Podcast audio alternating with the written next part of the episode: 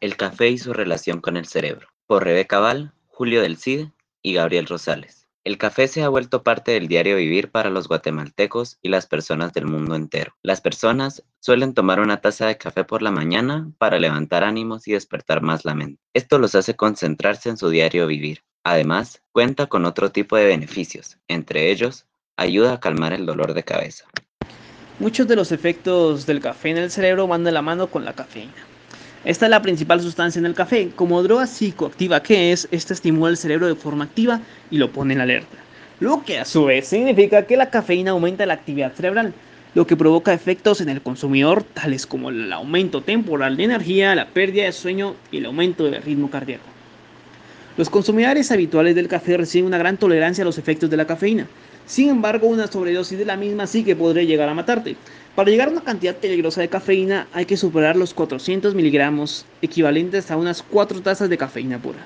Aquí algunos beneficios y consecuencias del consumo de la misma. Café tiene consecuencias positivas y negativas. Entre las positivas se encuentra el mejoramiento de la concentración, el buen humor y la percepción visual.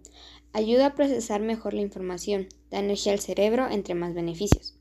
Los hombres al consumir café sin exceder estimulan el crecimiento de la membrana mitocondrial, a la formación de espermatozoides y los gametos masculinos.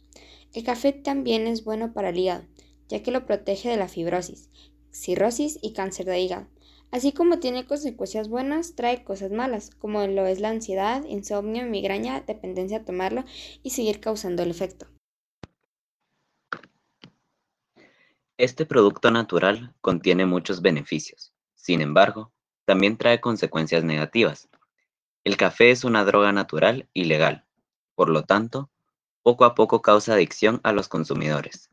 Existen personas que su adicción al café es tanta que padecen de insomnio. La cantidad de cafeína que su cuerpo consume es tanta que su cerebro está demasiado activo como para poder descansar y dormir. Asimismo, no es muy recomendable beber una taza de café previamente a dormir, debido a que trastorna el sueño de las personas. Los expertos aconsejan que la primera taza de café debe beberse una hora después de despertar, si ya está presente la luz del día, y la última taza se debe tomar seis horas antes de dormir.